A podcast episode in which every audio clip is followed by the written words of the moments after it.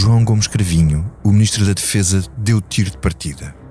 Uma reforma na estrutura do Comando Superior das Forças Armadas que vai concentrar ainda mais poderes no chefe do Estado-Maior-General das Forças Armadas. O Presidente da República tentou corrigir o tiro, com recomendações para as posições dos chefes dos Estados-Maiores serem tidas em conta, e o tiro chegou a ser ligeiramente corrigido. Mas isto foi antes de chegar a cavalaria, ou a artilharia, ou a bazuca política dos generais e almirantes na reforma. Depois de trocas de acusações públicas com o Ministro da Defesa, 28 ex-chefes militares assinam uma carta violenta, muito crítica, contra o conteúdo da reforma, o método e a linguagem do Ministro Carvinho. Uma carta patrocinada e assinada à cabeça pelo ex-presidente da República, General Ramalhianes, com o apoio do ex-presidente da República, Cavaco Silva, contra Rui Rio, e a dizer que seria chocante ver o PSD votar a favor da proposta do PS. É a primeira vez desde a estabilização democrática que há um movimento tão significativo dos militares a contestar uma decisão do poder político. No momento em que a Marinha só tem uma das cinco fragatas a navegar, em que o Exército tem sérios problemas de efetivos, em que a Força Aérea está a perder gente especializada para operar e manter meios essenciais, em que as principais políticas de defesa estão dependentes do Ministro das Finanças, é isto que se discute. É isto que se discute num país que atravessa uma crise imensa por causa da pandemia. E tudo isto acontece no momento em que começa um ciclo de congressos partidários de que também vamos falar. Bloco de Esquerda, já este fim de semana, depois o Chega e a seguir o PAN e lá mais para o verão, o PS. Esta é a Comissão Política. Estamos a gravar na manhã de terça-feira, dia 18 de maio, e para comentar estes assuntos decisivos para a nação, convidei para esta parada o Helder Gomes, jornalista do Expresso, que acompanha a área de defesa nacional, mas também o Chega. À vontade, Helder. Muito obrigado. E agora a esquerda volver, a Rosa Poderoso Lima, a jornalista do Expresso, que segue as vicissitudes das esquerdas. Olá, Rosa. Olá, pronta? e o David Diniz, que comigo comanda este navio do comentarismo semanal. Esta semana, como sempre, aliás, em águas agitadas, em frente Marches. Bom dia, David. Bom dia, comandante. Eu sou o Vitor Matos. Começo por ti, Helder. Na tarde desta terça-feira vai ser debatida e aprovada pelo Bloco Central a reforma do Comando Superior das Forças Armadas. Tu podes resumir-nos, por favor, o que é que está aqui em causa? Quais são os argumentos dos dois lados? Uhum. Uh, porque isto é um assunto um bocadinho uh, denso para as pessoas uh, que não acompanham isto. E, é que, e explicar-nos porque é que pela primeira vez esta gente toda, todos estes chefes se juntam contra a reforma do Ministro Cravinho. É complicado para as pessoas que não acompanham o assunto perceberem e, e também para nós que acompanhamos o assunto eh, é complicado perceber o que é que está para lá da concentração de, de poderes na figura do, do SEN, que foi o chefe de Estado-Maior-General das Forças Armadas. Porque, na, na, na realidade, uh, o, que, o que será hoje uh, aprovado no, no, Parlamento são duas propostas de lei do Governo. Uma que aprova a nova Lei Orgânica de Bases da Organização das uh, Forças Armadas, a chamada LOBOFA, e, e, e uma outra que altera a Lei de Defesa Nacional. Mas na realidade, depois da, da, desta, deste, desta concentração dos poderes dos três ramos, estamos a falar de Força Aérea, Exército e Marinha, numa figura uh, central que tutela todas as outras, portanto, o, o nós uh, temos ouvido muito pouco do governo, uh, a não ser uma vozearia constante e troca de acusações entre o ministro e as pessoas que se opõem a, esta, a esta reforma. O que tem sido um bocadinho também o modus operandi do, do, do governo em várias áreas, não apenas na, na defesa. Temos visto muito pouco, é algo muito opaco. Porque ainda ontem estávamos a falar, eu e tu, Vitor, o que e porquê, o que é que está mal e porquê é que vamos alterar. Ok, podemos assumir que vamos alterar para nos alinharmos com os, os, os lá, lá está, os nossos aliados uh, da NATO. Mas era importante saber muito mais do que, do que aqui está em causa. E Cravinho, eu gostava de uh, fazer aqui um, um, um, histórico das declarações de, de, Cravinho relativamente a isto. Ele falava uh, ainda em março de uma minimização de redundâncias. já na altura, com as críticas que chegavam, ele dizia que eram caricaturas. falava também em resistências corporativas. Uh, dizia depois: Não vejo razão para turbulência, não são os militares do passado que devem decidir sobre as Forças Armadas do presente.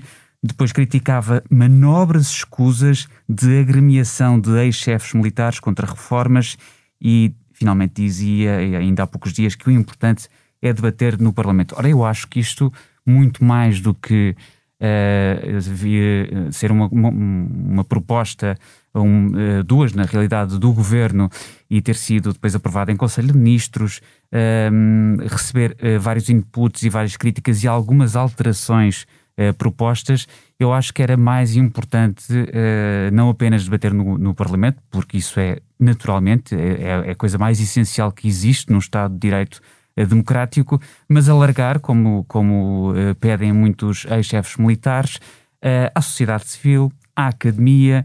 Um... Aliás, é como se costuma fazer quando se fazem reformas, ouvem-se pessoas, não é? Era isso. Chama-se é pessoas e ouvem-se e depois tomam-se as decisões. Este não quando chega no dia em que o Expresso, uh, pela tua pena, revela a carta, uma carta ao grupo do, dos 28 ex-chefes militares, incluindo ramalhianos, nesse dia em que, em que, em que essa, essa carta é revelada, surge ou é publicada no, no, no site do Instituto da Defesa Nacional um estudo uh, intitulado Direção e Comando Superior das Forças Armadas na Europa do século XXI, uma análise histórica e comparativa de um académico respeitável, um investigador do, do IDN, do Instituto de Defesa Nacional, mas e é assessor técnico. Mas que é ao mesmo tempo assessor do ministro. Exatamente, assessor uh, técnico do ministro. É o mas como é, que tu vês como é que tu vês esta questão de haver um estudo, suposta, supostamente, não, um estudo académico do IDN que feito para sustentar as posições do ministro e com argumentação política lá dentro?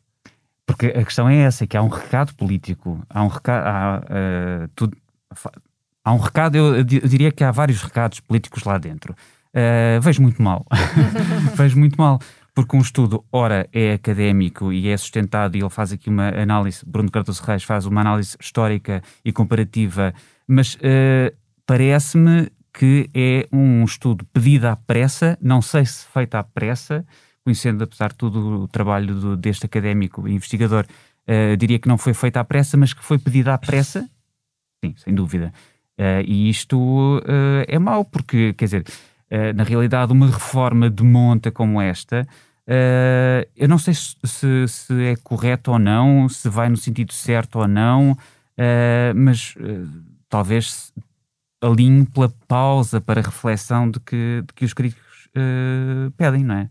Rosa, Uh, tu que tens visto isto de fora, uh, achas que o cidadão comum consegue perceber o que está aqui em causa, esta polémica toda e, e em volta da questão da reforma da defesa? Uh, dificilmente, porque eu acho que é perceptível a ideia de que é preciso, nos tempos que correm, um comando único das Forças Armadas. Agora, nenhuma reforma ganha por não ser consensualizada. E eu acho que a percepção pública de quem está de fora é um ministro que, perante a carta de 28 destacados uh, oficiais e até representantes do Estado, em vez de ter respeito, tem uma arrogância. Toda, estas, estas declarações que tu citaste, Helder, são chocantes. Não se trata assim um Presidente da República. Não se tratam assim militares que são os responsáveis, by the way, pela democracia em Portugal e que estão um, e, e, é pacífica a ideia da entrega do poder militar ao poder político e a submissão Aliás, do poder. Não é isso, não é isso que está em causa. Se estivesse, acho que a resposta do ministro devia ser duríssima. Ora, quando está em causa precisamente uma nova organização da estrutura das Forças Armadas, não contar com as Forças Armadas e dizer, ah, não, estes estão. Basicamente foi o que o ministro disse, eles estão velhos e reformados, não temos que os ouvir, é mau. Agora, há aqui uma ausência. Porque neste processo, e chegados a este ponto, falta comando e o Comando Supremo das Forças Armadas é da responsabilidade do Presidente da República. Como tu esclareceste, e bem, Marcelo tentou corrigir o tiro. Mas está aqui um momento em que o Marcelo deve exigir um consenso. Antes de vetar a lei, ou aprová-la, ou mandar para o Tribunal Constitucional, ou os poderes eh, institucionais e jurídicos que o Presidente da República tem, eu acho que esta era a hora de Marcelo mostrar como o Comandante Supremo das Forças Armadas pode obrigar o poder político a sentar-se à mesa e a discutir também com os militares uma reforma que a eles cabe depois cumprir. Posso só acrescentar, diz, diz. desculpa, um, ehm, por causa do consenso de que a Rosa falava, No início do ano, o Ministro da Defesa dizia esperar um consenso o mais abrangente possível, isto o início do processo. Uhum. Parece que esse consenso passou do, do, mais abrangente possível ao consenso necessário, porque isto, com uma maioria de dois terços, necessária com o apoio do, do, do PSD, passa, portanto, do mais abrangente para o consenso necessário. Muito bem. David, uh, como é que tu vês isto do ponto de vista político? Dois presidentes da República, todos os ex-chefes uh, militares que já tiveram no cargo, menos um deles, que é o que também defendia a reforma em 2009. Ainda não se viu primeiro-ministro. Uh, o ministro faz voz grossa e a voz grossa do ministro contra os militares é uma das razões que, que motiva esta, também esta, esta união. Uh, o ministro da Defesa acha que está fragilizado ou, ou isto reforça-o? Não pode reforçar. Uh, aqui o que me preocupa, sobretudo, bem, primeiro anoto o, o extraordinário cuidado que o Ministro da Defesa teve em uh, uh, acautelar toda esta reforma com o PSD, que é uma coisa bastante única nos últimos anos, uh, apesar da enorme disponibilidade de Rui Rio para os ditos consensos de regime.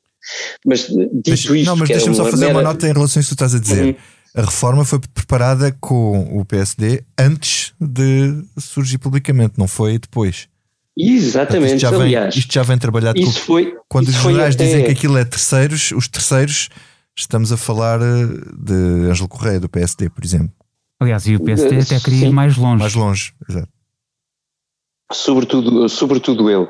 Uh, uh, mas o que eu acho que deve preocupar aqui não é que um grupo, por grande que seja, de ex-chefes militares se, se manifeste publicamente desta forma muito veemente, convém sublinhar, contra esta reforma.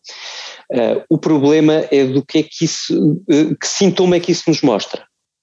Uh, ou seja, na prática, o, o, o, problema não é o que está no passado, que, que eu acho que o, que o Ministro de Defesa claramente está a desvalorizar, se não mesmo a provocar, é um, um descontentamento muito grande que, que pode estar uh, dentro das Forças Armadas uh, uh, e, e, que consequências é que isso pode ter. Eu acho que há, um, há uma passagem muito interessante do texto um, que publicámos, que, que, que, tu, Vítor, escreveste na, na semana passada, no, no, na edição do Expresso, há um parágrafo muito interessante, um, onde uh, estes 27 chefes, 28 com, com, com Ianes, um, descrevem os muitos outros problemas que as Forças Armadas têm neste momento uh, e que acusam o governo de desvalorizar em detrimento desta reforma. E alguns desses pontos são realmente de, de uma fragilidade tremenda. Uh, a ausência de meios, que, que, aliás nós também temos descrito, também tens noticiado, Vítor, nomeadamente na Marinha, mas não é só na Marinha, um, nomeadamente a questão remuneratória, que é absolutamente sensível e que é bom lembrar. O próprio Presidente da República, Marcelo Rebelo de Sousa, assinalou há cerca de um ano que era urgente rever esses, um, esses escalões remuneratórios, até porque ao mesmo tempo estavam a ser revistos um, uh, outros da administração pública. Uh, o Presidente pôs isso na agenda e que me lembre, nunca mais foi retomado o assunto, e aí está uma perda de, de de influência de Marcelo bastante à vista. Uh, e, uh, e tudo isto junto, no momento em que o governo mais exige às Forças Armadas, que é um momento da pandemia, mas também de vários conflitos externos, ainda agora estamos exige, a enviar. agradece. Não, exige, agradece, não, elogia. O povo agradece, o governo ainda não. Há aqui, um, há, há, aqui claramente um desfazamento entre aquilo que se está a exigir às Forças Armadas neste momento e aquilo que, uh, que se lhes entrega em troca.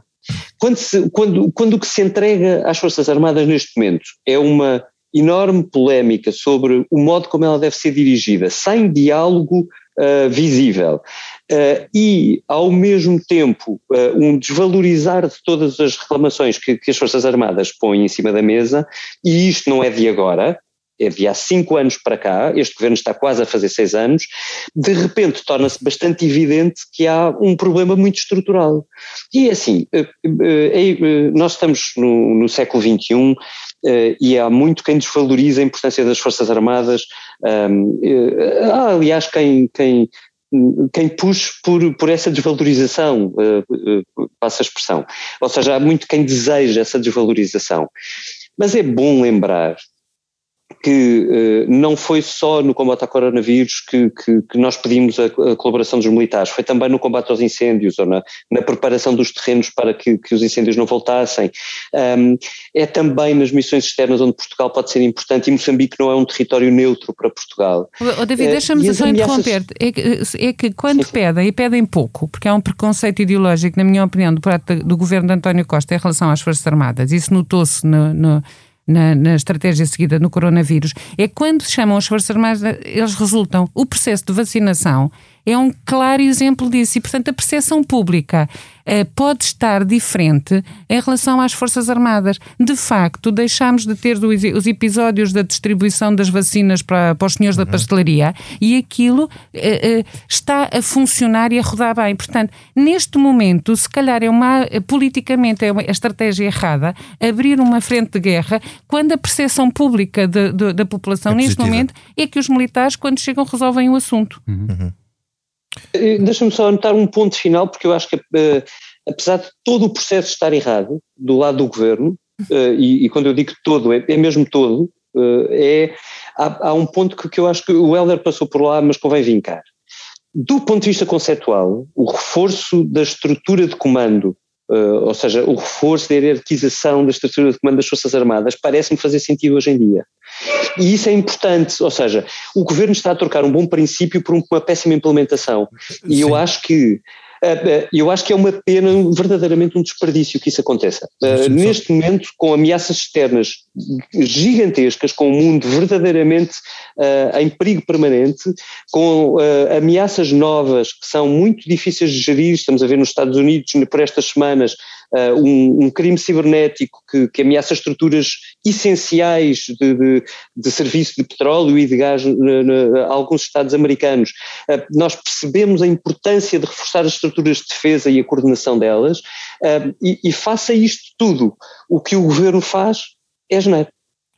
Muito bem, vamos então passar ao próximo tema e agora a esquerda volver, porque este fim de semana realiza-se a convenção do, do Bloco de Esquerda um partido que teve uma estrondosa derrota nas presidenciais com Marisa Matias, mas que se mantém muito estável nas sondagens, entre 8, 9 até 10%, eh, que era o resultado que teve nas, eh, nas eleições legislativas.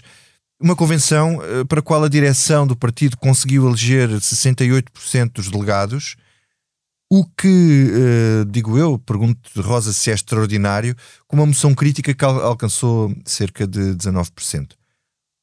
O que é que podemos esperar desta convenção do Bloco? Uh, achas que vai ser dali um partido com quem será mais fácil o PS uh, ah, entender-se para negociar um acordo no próximo orçamento ou onde a oposição interna ganha um peso superior ao que tinha anteriormente? Uh, vai, vai sair um bloco diferente, na minha opinião a liderança e a direção de Catarina Martins eh, bom, está uh, completamente assegurado, isso, sobre esse, esse, ponto de vista não vai haver mudanças, mas porque é que eu digo que é uh, um bloco diferente, diferente? É porque a geringonça colou de facto o bloco. O Bloco foi um partido sempre de correntes, tendências, uhum. diferenças, um, um, saco de gatos em alguns, algumas fases da sua, da sua história. Um, a vitória de, de, de, Catarina Martins eh, logo a seguir, uh, ou, ou por outra, a geringonça e logo a seguir o retumbante vitória da, da, da, direção de Catarina Martins, deu ao Bloco uma estabilidade, uma coesão internas e até um upgrade de formação dos seus jovens quadros, contemporâneos todos de, de, uhum. de Catarina Martins. Essa foi a fase de, de pós-2015 esta convenção já aparece com a geringonça descolada. E eu acho que essa, essa realidade do país está a começar a refletir-se no Bloco de Esquerda. Quando tu dizes que a, a, a moção de Catarina Martins tem 68% dos delegados, é esmagador. Mas quer dizer que há agora uma oposição interna que, apesar de tudo, tem um peso bastante superior ao que tinha, que era residual na última uhum. convenção, ou da qual saiu na última convenção, e, sobretudo, tendo em conta que estamos a falar um número de delegados que encolheu. graças à pandemia. Portanto, e quando Uhum. encolhem o número de delegados, tende a favorecer as maiorias. É como quando, quando se discute a redução de deputados no Parlamento. Com menos deputados, eh, eh, perde as minorias. Pronto. E, ou seja, o que mostra aqui é que há, uh, há setores do Bloco de Esquerda que questionam um, a estratégia política da direção do Bloco. Curiosamente, são mais favoráveis a um afastamento mais radical do PS. PS. E se essa- essas correntes ganharem força, torna mais difícil eh, os acordos políticos com o PS, o que, o que é complicado num cenário em que O Partido Comunista tenha. por um lado, mas do lado da direita se pode assistir a uma reorganização e até a eventual criação de uma geringonça à direita. E nesse quadro, hum, isto é alto risco. David, eh, este bloco vai reunir, eh, como disse a Rosa, um partido transformado pela geringonça. Pergunto duas coisas. Se é possível voltar a meter a pasta dentro do tubo, se isto é possível voltar para trás, e se achas que vai sair mais bloco ou mais de esquerda? Gostas das minhas perguntas? Hã? Tenho Foram bem pensadas, eu é que não estava preparado para elas. eu tenho soundbites das é- perguntas. Foi, não, foi- A parte do, a parte do tubo na, na Fernando está voltar a incrivelmente inspirado. acho que ninguém está preparado. Olha, eh, eh, respondendo à primeira pergunta, acho que é, mas, mas dificilmente. Eh, ou seja, o, eu acho que se. O problema do Bloco aqui, na verdade, chama-se Partido Comunista Português. Porque eu ouvi com, com alguma atenção a, entrevista do, do, do Jorge Costa, eh, dirigente do Bloco, e de Catarina Martins, eh, líder do Bloco, eh, eh, na sexta e segunda-feira. Uh, e acho que há aqui um, o, o, equilíbrio mais difícil que o Bloco tem de fazer é, sem hostilizar o, o Partido Comunista, uh, uh, arranjar uma maneira ou, ou, procurar uma maneira de, um, de, que o, de que o Partido Comunista não faça a vida demasiado fácil a António Costa. E isso é evidentemente porque o PCP com o PAN é basicamente autossuficiente com António Costa para fazer aprovar orçamentos, esse é, esse é realmente o grande problema do Bloco. É que ficando de fora perde importância e perdendo importância perde também acesso à informação, ou seja, uh, o, aquilo que o Bloco ganhou evidentemente na primeira, na, na, na, legislatura onde houve geringonça, formalmente houve geringonça, foi uma entrada no patamar do poder, mesmo que dentro do governo, portanto naquela margem de conforto de nós sabemos as coisas, o governo tem de nos informar primeiro, nós negociamos, somos decisivos para aprovar orçamentos. Hoje o Bloco não tem nada disto porque saltou fora. Isso é um problema. Agora, um, como é, que o, como é que o Bloco pode voltar a ganhar importância e ser decisivo? Se o Partido Comunista Português colaborar. E como é que o Partido Comunista Português pode colaborar? Não quer, não quer. E portanto aqui voltamos à tua pergunta. É possível enfiar uh, a, a, pasta de volta no tubo? É possível é, mas é muito difícil. Porquê? Porque o PCP é a tampa. E o PCP também não tem nada a ganhar em perder essa influência. Portanto, eu acho que esta tensão será bastante, esta tensão será bastante difícil de gerir no Congresso do Bloco, porque o Bloco não quer hostilizar o Partido Comunista Português, uh, mas sabe que está muito na mão dele, depois de ter refletido muito e ter decidido que não queria ficar na mão do, do, do Partido Socialista. Portanto, eis o grande dilema do Bloco. Para não ficar na mão do Partido Socialista, ficou na mão do Partido Comunista Português. Não é uma mas é tu situação brilhante. Tu achas mas, que o eleitorado mas, gosta mais do Bloco à esquerda, contestatário, ou do bloco mais bloco, mais uh, modelador das políticas do governo? Eu, o, o, Bloco contou que a crise social uh, trouxesse essa, uh, uma percepção de que era melhor o, o, Bloco contestatário porque o PS é muito centrado, não é? Portanto, o PS é de pouco. A, a, verdade é que os instrumentos que o governo usou para conter a crise social até aqui, não vou dizer que resultaram, mas, mas tiveram um efeito bastante poderoso.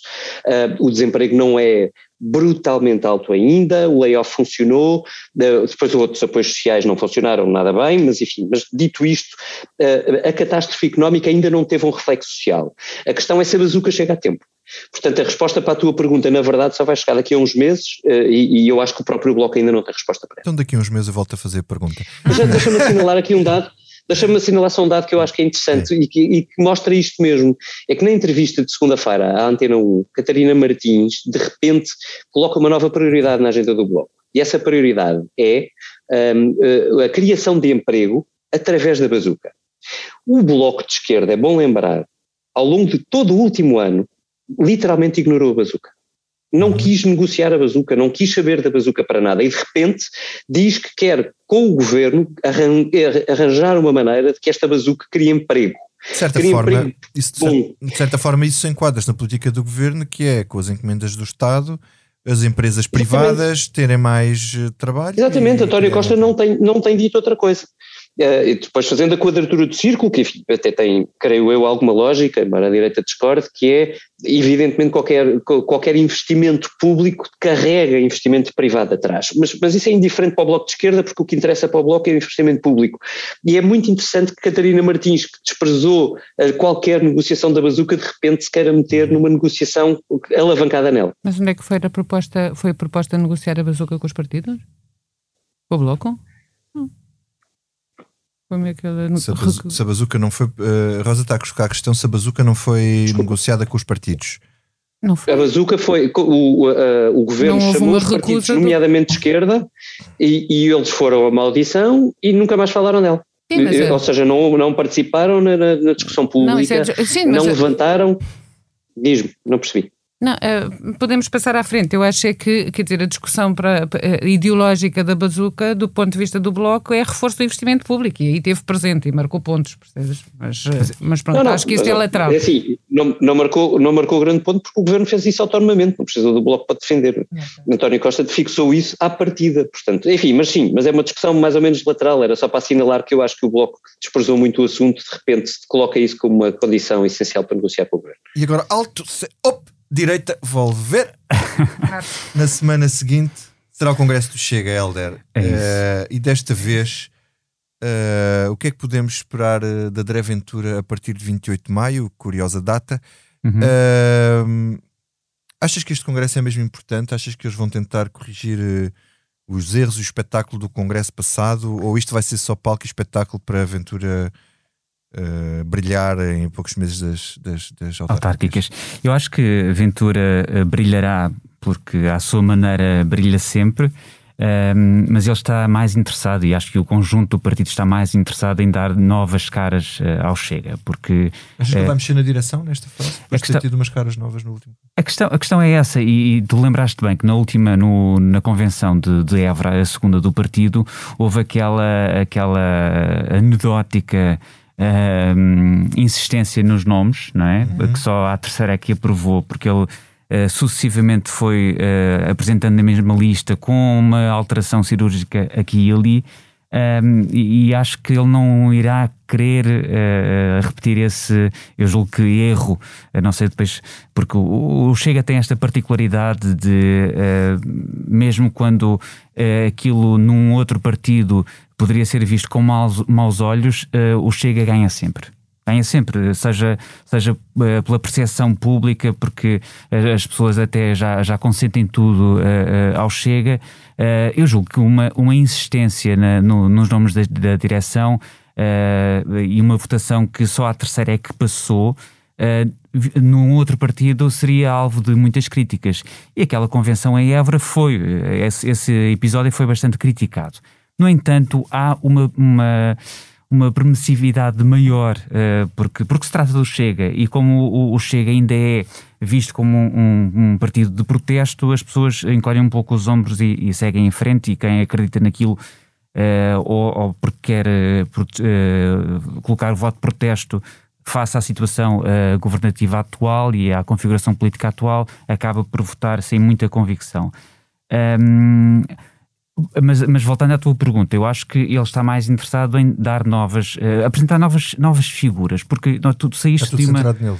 É isso, tu, tu saíste de umas eleições uh, presidenciais em janeiro e eu acompanhei a, a intensíssima uh, campanha, duas semanas na estrada, de norte a sul do país, a visitar as capitais de distrito todas de Portugal continental e, e, eles tinham consciência, mesmo a própria a, a direção do, do, do, do, partido, tinham consciência de que aquilo era uh, um momento de afirmação do seu líder uh, e era uma, lá está, uma, umas presidenciais, são ele, eleições focadas num, pessoa. numa pessoa, com o apoio natural, no caso, uh, do Chega. mas a partir do momento em que André Ventura consegue o terceiro lugar uh, na, nas presidenciais, sendo que o seu, o seu objetivo era o segundo, era ficar à, à frente de Ana Gomes, não conseguiu, no entanto, uh, seguiu, uh, seguiu o caminho.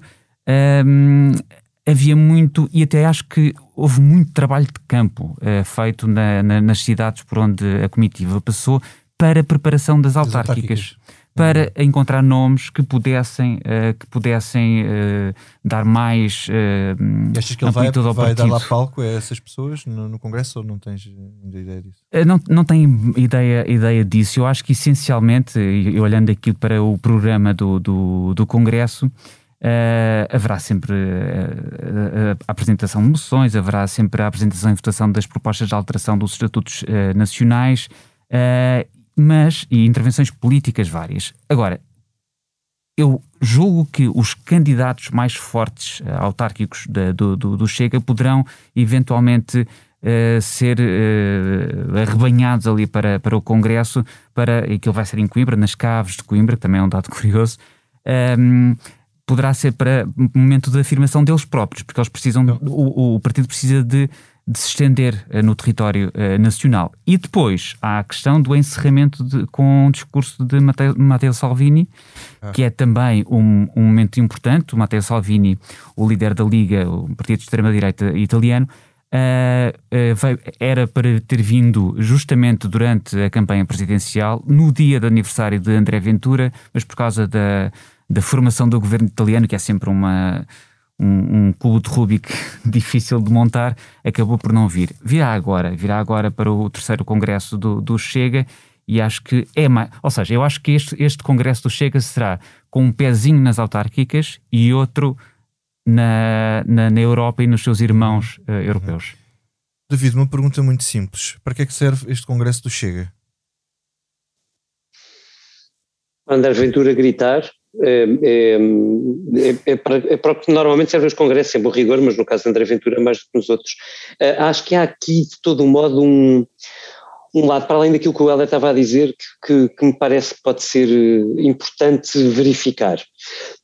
há uma certa preocupação em André Ventura um, ehm, com o processo que foi aberto por Ana Gomes no Tribunal Constitucional para um, ehm, tentar decretar a ilegalidade do Chega. Vimos isso há uma semana, ou semana e pouco, o Helder aliás noticiou no site quando André Ventura foi a tribunal, ele próprio levantou o tema sem que, sem que alguém tivesse, se tivesse lembrado dele, um, e, e, também naquela manifestação perigosa, sendo eu, que o Chega uh, fez à porta do Tribunal Constitucional.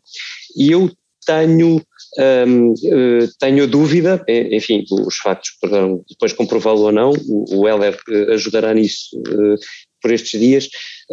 tenho a impressão que o, que o Chega tentará um, condicionar um bocadinho aquele Congresso de maneira a não encontrar mais pretextos para uma decisão que, possa se, que, que, possa levar à sua legalização. Um, Sim, agora, eu, ou não. Eu não devia, pois, é sempre um bocado imprevisível, desculpa interromper-te, é, uh, David, mas eu, eu, sabia, eu sabia que ias falar da questão da, da ilegalização do, do, do Chega eh, e por isso deixei-te um bocadinho mais à vontade para isso. Uh, é um bocado imprevisível sempre uh, um encontro de, de, de, militantes e de dirigentes do, do, do Chega, de facto. Uh, mas eu acho que ele atrai essa cautela. O, não, o, portanto, o líder do partido e o próprio partido terão essa cautela de não dar ainda mais uh, razões, argumentos para que. Uh, aliás, eles estão a extirpar já há algum tempo lá com o Conselho de Ética o partido de, de, vozes mais extremistas. Eu, eu julgo que em Coimbra não haverá, como em Évora, alguém a apresentar uma moção para a castração física, por exemplo. Não, ou, ou, aquele, ou aquela, ou aquela dos ovários. Expulso, exatamente. Qualquer coisa desse género, Precisamente. Não? Foi, uma, foi, daquela, foi da, de madrugada e pronto, e isto acontece em qualquer congresso. Uh, as moções são apresentadas uh, pela noite dentro. O, o grau de loucura de, também varia com os, com os próprios partidos. Exatamente. Quem e, portanto, fica de madrugada a assistir a congressos tem sempre surpresas eu, destas. E desde eu, logo façam madrugadas, não é? Depois, nós estamos a falar de um partido desde muito recente, não é? O Chega tem quantos anos? Tem dois anos. Dois anos. E em dois anos. Uh, a velocidade com que se expandiu, e, e até do ponto de vista eleitoral, é uh, tão fantástica quanto assustadora, por um lado. Por outro lado, eu não concordo que este seja um congresso para André Ventura gritar. Eu acho que é precisamente o Congresso onde pode. Mas gritará, surgir... seguramente. Ah, gritam todos. que grita e ele grita bem. Mas é, é, vão aparecer mais outros Venturas a, a, é a, a, gritar. É uma forma de lançamento do partido para as autárquicas uhum. e de afirmação de outros candidatos. É, claro que em dois anos a afinação que foi feita de internamente no partido uh, foi muito, teve, teve de ser tudo em, em, em fast forward, não é? Porque Sim. isto é vertiginoso, o ritmo, uhum. e neste momento terem capacidade de se apresentarem umas autárquicas este é, é, é de facto brutal, não é? Brutal do que é que está aqui por trás. E, sobretudo, porque André Ventura chega a este Congresso com uma proposta na manga de desafio ao PSD. Uhum. Vejam lá, afinal de contas, o que é que querem, porque nós somos força. E ter o Matteo Salvini aqui, numa base de uh, populistas de todo o mundo univos, não é? Claro. É uma, uma, um lado também de uh, apresentação do partido para fora. Uhum. Como e há uma coisa aliás, que é inegável. André Ventura aproveita tudo para croquetes, como dizia a minha avó. Como e, aliás portanto, teve Marine Le Pen durante a campanha para as presidenciais. Portanto, exatamente. ele quer fazer um, o, o pleno de líderes, lá está, os populistas univos. Muito bem, e agora vamos ao que não nos sai da cabeça. David, comece por ti. O que é que não te sai da cabeça hoje? Olha, não me tem saído da cabeça nos últimos dias o reacender do conflito, se calhar dizer, é dizer pouco conflito israelo-palestiniano. Um, não me sai da cabeça em particular. Eu, eu ontem ouvi um, um, um podcast do, do, New York Times sobre o, o porquê do reacender deste, deste conflito nesta altura, um, uh, tendo nós bastante presente, como, como é evidente que a situação em Israel politicamente é muito frágil para o primeiro-ministro Netanyahu, um, um, processo por corrupção, uh, uma, uma absoluta incapacidade de formar governo, uh, e, de repente é por um artigo do New York Times que, que gostava de vos ler apenas a entrada. Uh, vou, vou tentar uma tradução direta para, para não amassar os, quem nos ouve com, com inglês. 27 dias antes do primeiro foguete ser disparado de Gaza nesta semana, um esquadrão de polícia israelita entrou na mesquita de Aqsa, em Jerusalém, empurrou os assistentes palestinianos para o lado e atravessou o seu vasto pátio de calcário. Em seguida, cortaram os cabos dos altifalantes que transmitiam orações aos fiéis de quatro minaretos medievais.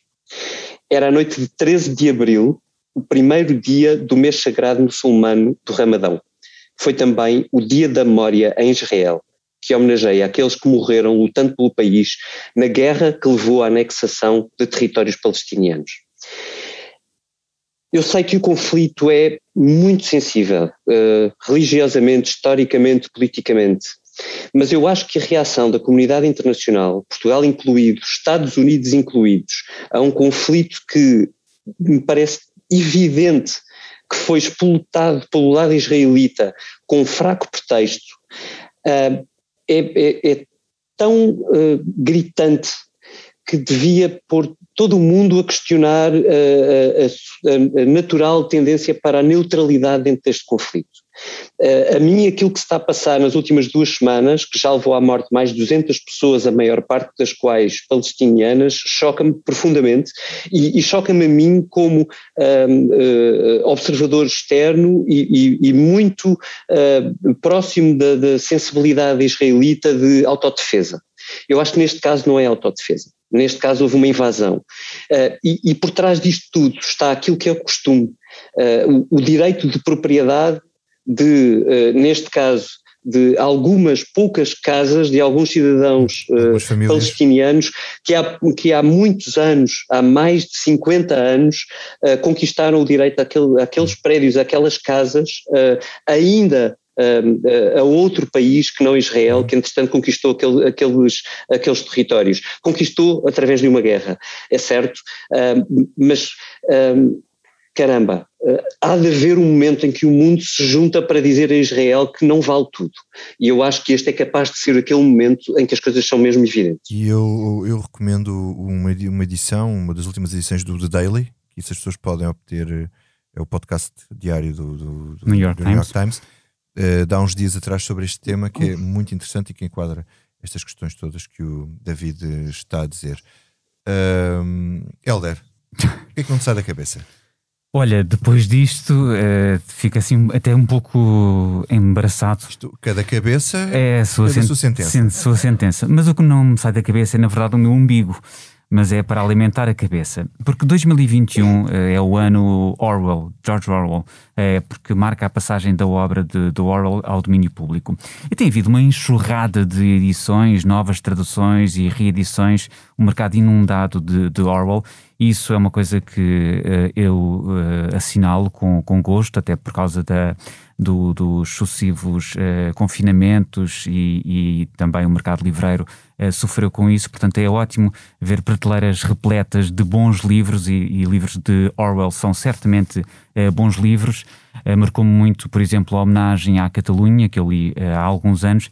E no ano passado, enquanto fazia uma, uma viagem por Myanmar e antiga Birmânia e pela, e pela Tailândia, Uh, li, uh, levei comigo o Burmese Days, que tem uma tradução portuguesa, uh, Dias Birmaneses, mas não, não, não posso dizer se é boa ou não, mas já ouvi que não é das melhores traduções, portanto eu li no original e, e Orwell é um, é um tipo, se, se, me permitem a expressão, que nos acompanha muito bem em viagem e, é um, e, é, e que nos dá uma perspectiva tremenda daquilo que é, daquilo que é a condição humana.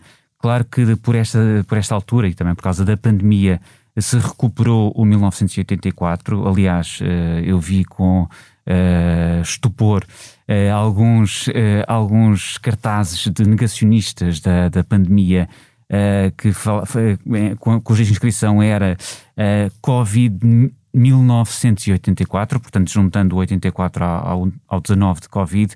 E isto só, só demonstra que as pessoas ou não perceberam nada uh, do livro ou não, não leram 1984. Ou não, ou não quiseram perceber, exatamente. E há também a Quinta dos Animais uh, em, em, em, várias edições e uma delas em, em BD, uh, eh, que tanto eu como o não, Vitor BD Matos. É 1984. Não, ah, esse é que é o meu. 1984. Okay.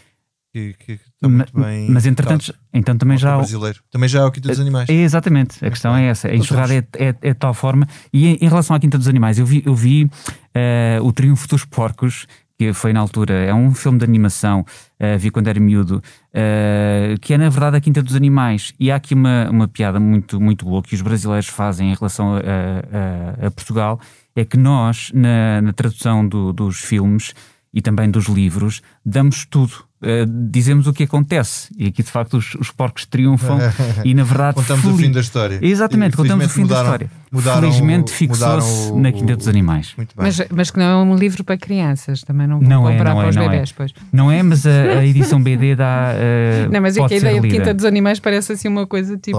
Sim. E a ti, o que é que não te sai da cabeça? Olha, uma coisa bastante diferente é, é ter tido a sensação uh, de sair na quarta-feira passada de um país e entrar na quinta-feira uh, seguinte noutro. E acontece que só saí de e Lisboa é e fui a Fátima, ah. porque em Lisboa estávamos literalmente em estado de exceção, toda a gente na rua a festejar e a, sem máscara e a, a molhada e tal, e quando se chega a Fátima os, uh, os peregrinos que iam rezar uh, ficavam à porta do santuário porque as mesmas autoridades de saúde que acharam que os festejos do Sporting podiam ser Covid-free, uhum. achavam que pessoas a rezar num santuário a um distanciamento de mais de 5 metros eram perigosos uh, focos de, de disseminação da, da, da, doença e, portanto, uh, a estupefacção que me dá, que me dá uh, que me deu foi se estava mesmo no mesmo país ou se Fátima pertence a outro planeta. Bom, se calhar a DGS sabe isso melhor do que eu e acha mesmo que Fátima é de outro planeta.